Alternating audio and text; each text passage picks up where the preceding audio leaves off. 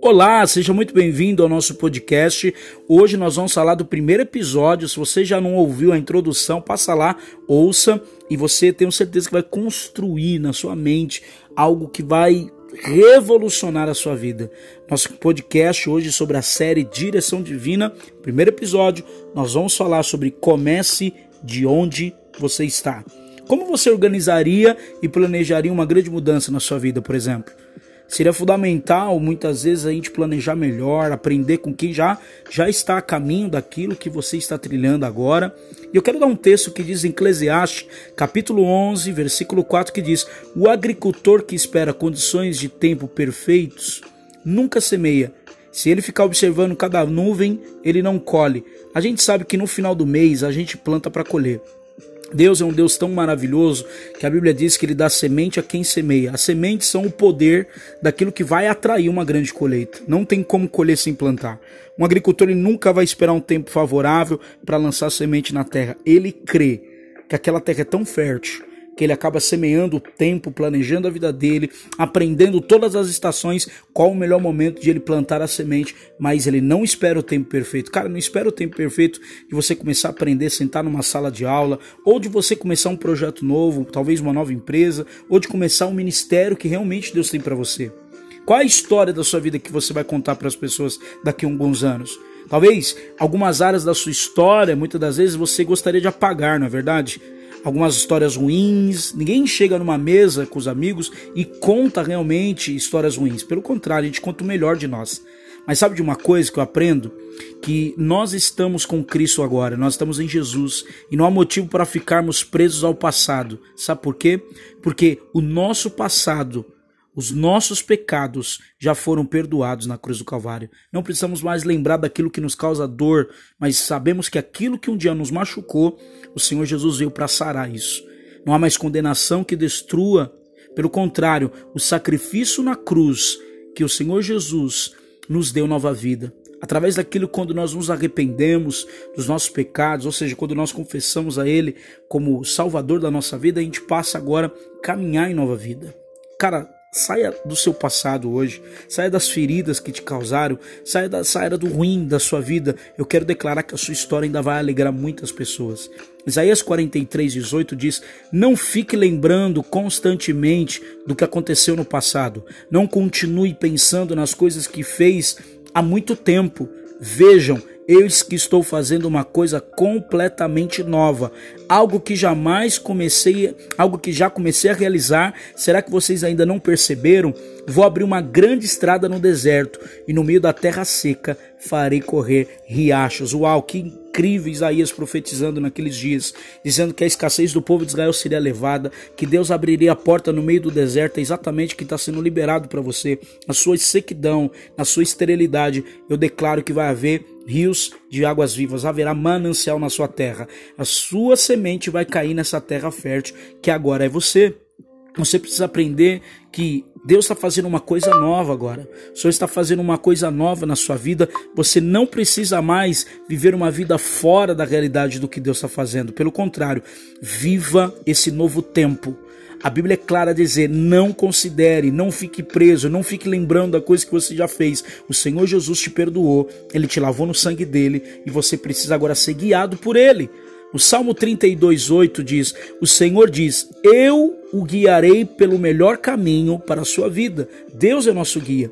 Ele dará conselhos e cuidará de você. Salmo 32:8. Gente, o Senhor é o guia do nosso caminho. Ele é o guia da nossa vida, ele nos dará conselho, ele vai cuidar de nós, ele vai nos proteger de tudo aquilo que seja abismo ou de tudo aquilo que está proposto. Toda armadilha será desfeita do seu caminho. Sabe por quê? Eu e você podemos tomar uma decisão de onde estamos e dar o primeiro passo hoje. Porque Deus, em Sua graça, nos ensina o caminho que devemos seguir e nos acompanha, aconselhando a gente, cuidando de nós durante todo o tempo, durante toda essa jornada. Ele está conosco. Em 1 Pedro 1,3 diz: Toda honra seja a Deus e Pai do nosso Senhor Jesus Cristo, porque é a sua misericórdia ilimitada que nos deu o privilégio de nascer de novo, de maneira que agora nós que já somos membros da própria família de Deus e agora vivemos na esperança da vida eterna. porque Cristo Jesus levantou-se novamente dentre os mortos. Olha, nós precisamos glorificar o Deus Pai do nosso Senhor Jesus Cristo, pela misericórdia ilimitada que nos alcançou. Você tem um privilégio de receber uma nova vida, uma nova natureza em Cristo, um novo nascimento, a Bíblia diz. De maneira que eu e você agora fomos, somos inseridos na família de Deus, que é, que é a igreja dele, nós somos membro do mesmo corpo de Cristo. Ou seja, quando nós temos um irmão, quando temos pessoas na caminhada, quando somos pessoas que caminhamos juntos com aqueles que têm a mesma fé, nós somos fortalecidos nisso, vivemos uma esperança viva e eterna. O Senhor Jesus não está morto, ele está vivo. O seu Deus anda com você, ele te escolheu e a misericórdia dele é ilimitada para te alcançar ainda hoje, meu irmão. Não estamos fadados na morte e na destruição espiritual por conta dos nossos pecados. Pelo contrário, há uma nova vida para todos aqueles que estão em Cristo Jesus. Ele quer revelar essa vida a nós. Ele quer nos trazer para que possamos enxergar que o novo de Deus está proposto para nós. Está criando um caminho para que possamos é, ser realmente nos relacionar na intimidade com o Pai. Ele abriu um novo e vivo caminho, melhor dizendo. É preciso nós termos esperança nisso. Essa é a afirmação. Como você enxerga o seu futuro? Como você vê sua vida daqui a alguns anos? Por exemplo, 2030, como é que você quer chegar? Você quer chegar do jeito que você está ou você quer chegar bem daqui a 10 anos? O ano iniciou, querido, o que você fez esses dias? Se não pensarmos no futuro, não temos sonhos e projetos, gente. Isso significa que nós devemos ter esperança no futuro. Isso significa que a narrativa de Deus não é para nos condenar, mas para que possamos olhar sempre para o passado, vivendo uma vida não frustrada no passado, mas vivendo uma nova vida de esperança. Lembrando que é uma vida nova que Deus nos dá e você pode começar essa nova vida agora, exatamente agora, recebendo Cristo no seu coração, permitindo que Ele te guie, permitindo que você comece o seu projeto agora com Ele, não longe dele. Cara, começa a dizer: o dinheiro não me controla, o dinheiro não é meu senhor, eu não vou ser materialista. Fala, dinheiro, você não vai me deixar pobre da presença de Deus. A presença de Cristo me fará, e a Bíblia diz que nós devemos ser enriquecidos da graça de Deus. Cara, é consequência a vida material. Busque primeiro Jesus e todas as demais coisas vos serão acrescentadas. Busque o reino de Deus. Em 1 Coríntios 15, 19, sabe o que fala lá? Paulo diz assim: se de fato de sermos servos de Cristo só nos traz a esperança para esta vida, então somos os mais infelizes de todos os homens. Cara, você tem um olhar futurístico, você tem um olhar para a eternidade, ou você só pensa em coisas pragmatista, imediatista, como o mundo todo vive? Não pense no seu futuro com Deus. Pense que aquilo que causa abala agora colocará você uma fé inabalável em coisas eternas. Os acontecimentos ruins do passado não podem ser apagados. Eu sei que não mas eles podem ser redimidos, ele pode ser perdoado e não precisa ser repetido mais. Você é livre em Jesus. Não importa o que você fez ou deixou de fazer, nunca é tarde demais para você é, começar de novo a sua vida, refazer a sua vida. Comece de novo. Você pode começar algo novo com Deus agora, meu irmão. Deixe que Deus te ajude a fazer algo novo na sua vida, o maior e melhor. Por quê? Maior e melhor, porque nós somos limitados. A nossa esperança sem Cristo é limitada. Nós não devemos buscar Cristo somente nas coisas dessa terra. Nós precisamos ter uma esperança futurística. Nós precisamos ter uma esperança vindoura. Isaías 43, 25 diz: Eu sou eu, eu mesmo, que apago os seus pecados por amor de mim e que nunca mais se lembrarei deles. Cara, se Deus não lembra do seu passado, por que, que você está indo lá pescar? Do lugar que Deus já te libertou? Sabe, daqueles pecadinhos de estimação, ele precisa sair da sua vida. Não vai buscar aquilo que já foi aniquilado, que já foi redimido na cruz, naquilo que foi arrancado de você. Deus não se lembra do seu pecado porque Cristo foi entregue em seu lugar para redimir e perdoar por amor a, você. Ele perdoa os seus pecados. Muitas das vezes vivemos sem esperança porque concentramos a nossa situação não na verdade de Deus, porque não queremos nos frustrar né, novamente com, com, com, com coisas que nos machucou. Nós olhamos muitas vezes a possibilidade de não nos ferir novamente, até mesmo no tempo, até dentro da igreja, como família de Deus. Mas sabe de uma coisa que revela a infinitude do amor de Deus? É exatamente nisso, que eu e você, mesmo nisso, não podemos fazer sozinho. O infinito amor de Deus te capacita a olhar possibilidades novas. Grava isso. Salmo 32:1 diz: Como é feliz o homem que tem suas transgressões perdoadas e seus pecados apagados. Versículo 2: Como é feliz aquele cujos pecados do Senhor apagou, que não tem falsidade no coração. Exatamente, Deus está chamando você para ser livre, livre do erro, livre do seu pecado. Você foi perdoado, bem-aventurado, feliz é o homem que não tem acusação. Deus olha integridade, Deus olha o coração. Ele não olha a aparência. O Senhor nos liberta. Ele muda a nossa realidade hoje. Deus tem planos de paz para nós, de nos transformar, sabe? De qualquer situação que estejamos vivendo nesse tempo presente.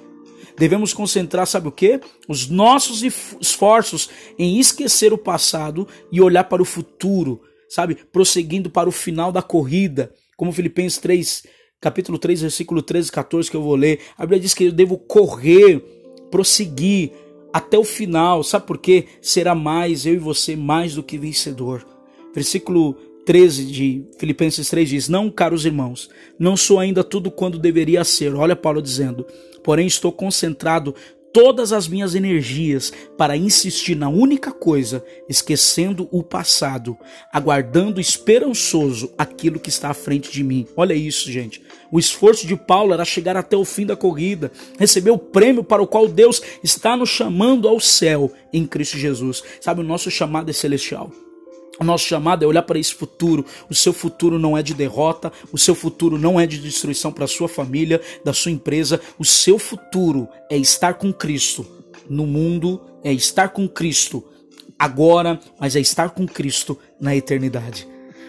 Nós devemos concentrar as nossas energias naquilo que é eterno. Sabe uma coisa que a gente pode refletir na nossa vida? Deus tem planos para mim e para você. Eu acredito nisso. Ele tem planos, ele, ele conta esses planos para nós, ele vai realizando esses planos. Mas sabe o que vai ser, sabe, dar certo realmente de vez na minha vida e na sua vida? É quando a gente entender que passamos por coisas. Já passei por muitas coisas. Jó disse isso. Capítulo 42, 2, Jó disse assim: Diz que os planos de Deus não podem ser frustrados, não depende do tempo, sabe por quê? As circunstâncias as situações te possibilita a viver uma esperança vindoura. O nosso Pai, o nosso Deus, não é um Deus de frustração, gente. Em Romanos 15, 13, ele diz isso. Precisamos aprender a discernir os planos do Senhor. Aprenda a discernir os planos, reflita nisso. Em Romanos 15, 13, ele diz que Deus é a fonte de esperança, nos enche inteiramente de alegria e paz. Olha aí, à vista da fé que vocês depositam nele, de modo que vocês transbordem de esperança pelo poder do Espírito Santo. Eu oro para que o poder do Espírito Santo encha você, transborde você de esperança, que ele inteiramente preencha você de alegria e paz, que o Deus que fortalece é a fonte de esperança. Deus é a fonte da sua esperança, e não é o que ele dá, é a pessoa dele, é a pessoa de Jesus, meu irmão. Você não precisa ter fé para concluir, basta ter fé para dar o primeiro passo hoje. Se você tem fé, comece agora. A esperança nos faz a, a, a, a dar os primeiros passos. Abraão é chamado de pai na fé, por quê? Porque isso, porque ele precisou ter fé para dar o primeiro passo. Ele saiu da, da sua parentela para a terra que Deus ia mostrar, sabe? Levantar a palavra assim no, no plural, o sacrificar do seu filho Isaac quando o Senhor impede, fala: Agora eu sei que verdadeiramente você me ama. Então Deus enviou a provisão, eis, o, eis ali o, o, o sacrifício, sabe, para o altar. Abraão olhou e viu que ele era um Deus de esperança, que ele jamais permitiria Abraão matar o seu filho. O Senhor dá vista aos cegos, meus irmãos, em Salmo 146. O Senhor levanta os desanimados. O Senhor ama o justo. Ele está levantando você nessa hora. Primeira coisa que você deve fazer: comece pequeno. Sabe, Zacarias 4:10 diz que não devemos desprezar os começos humildes, pois o Senhor dar-nos alegria a ver a obra começar. O Senhor se alegra e vem a obra começar. Ao ver o prumo na mão de Zorobabel, Zorobabel é um dos maiores arquitetos daquela época. Prumo fala de alinhamento, fala de a gente corrigir os caminhos, fala da gente consertar, fala da gente, antes de estabelecer uma obra, alinhar completamente o que Deus quer. Deus está chamando você para os pequenos começos. Comece humilde, mas comece porque Deus se alegra e vê a obra começar. As coisas pequenas A partir do momento onde você está hoje, vivendo o momento que você está vivendo, as pequenas coisas que ninguém vê geram resultados que todo mundo um dia vai desejar. Fala, puxa, como que aconteceu isso? Como é que você está vivendo isso? ninguém viu o seu começo, ninguém viu o processo, mas Deus estava com você e se alegrando vendo você começar. As pequenas disciplinas que você vai fazer hoje, a, a, as decisões sábias da sua vida que você vai começar a tomar, está um passo em direção a um grande sonho que ele tem. Então dê o primeiro passo. Segunda coisa que eu quero dizer aqui, cuide dos detalhes daquilo que você está começando, do ministério, da sua família, se você está noivo, planejando. Daniel no capítulo 6, no versículo 4 e 5 diz: Os outros administradores em altos funcionários começaram a procurar falhas no modo como Daniel conduzia as questões do governo. Olha aí, as pessoas buscando falha. Mas nada encontraram para criticar ou condenar. Olha isso, gente. O que Deus vai fazer por intermédio da sua vida chama espírito de excelência. Era isso que Daniel tinha. Ele se destacou dentre todos os escolhidos e logo passou a administrar todo o reinado para o rei Dário. Mas ele não fez isso é, é, é, do dia para a noite, foi, foi é, é, vivendo uma vida com Deus, foi vivendo de dia e noite buscando a Deus, a Bíblia diz. Daniel era fiel em tudo que adorava a Deus, ele orava, ele jejuava, ele buscava uma vida de santidade. Então, cuide dos detalhes, meu irmão. Não fale nos detalhes do seu começo. Leia um pouco mais a cada dia no que você está fazendo, planeje um pouco mais, dê um passo a cada dia, mas não fique preocupado com quem está vendo, pois Deus ama e se importa com você. Ele vê você, como ele viu Daniel. A Bíblia diz no versículo 5: Por isso, concluindo, ele era leal, sempre responsável e digno de confiança. Olha aí, a nossa única chance de encontrar algum motivo para acusar Daniel será em relação às leis de seu Deus. Ah, meu irmão, nisso ele era impecável. Sabe, eles viram que no trabalho administrativo não havia algo que pudesse abonar, mas eles queriam ver algum tipo de pecado. É exatamente pessoas que nos rodeiam. Quando ela vê a obra das mãos das nossas mãos para Deus que glorifica, elas, elas puxa excelente. Então elas tentam achar as, a, a falhas do nosso caráter para poder nos apontar. Mas eu quero declarar que todas as pessoas vão ver um outro espírito em você, vão ver um espírito de excelência. E eu quero falar que um dia a minha professora me ensinou, quando eu estava com um grupo de amigos fazendo uma maquete, alguns pedaços da maquete quebrou, a gente colou, aí eu fui apresentar e ela falou: quem colou essa maquete? Eu disse: fui nós, né? Ela disse assim: refaz tudo. Aí na nossa mente, né, eu pensei logo, falei, puxa, vou ter que fazer tudo de novo. Ela diz, é, vocês vão ter que fazer tudo de novo. Sabe por quê? Porque a excelência custa caro.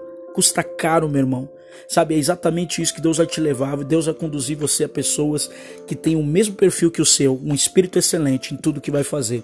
Elas não vão ver falha no seu trabalho, elas não vão ver falha naquilo que você está executando, mas também não verão falha no seu caráter, porque a Bíblia diz: Daniel era leal e responsável e digno de confiança. Eu, eu oro para que você receba isso hoje. Terceiro lugar, priorize uma coisa só. Não faça muitas coisas, uma coisa só.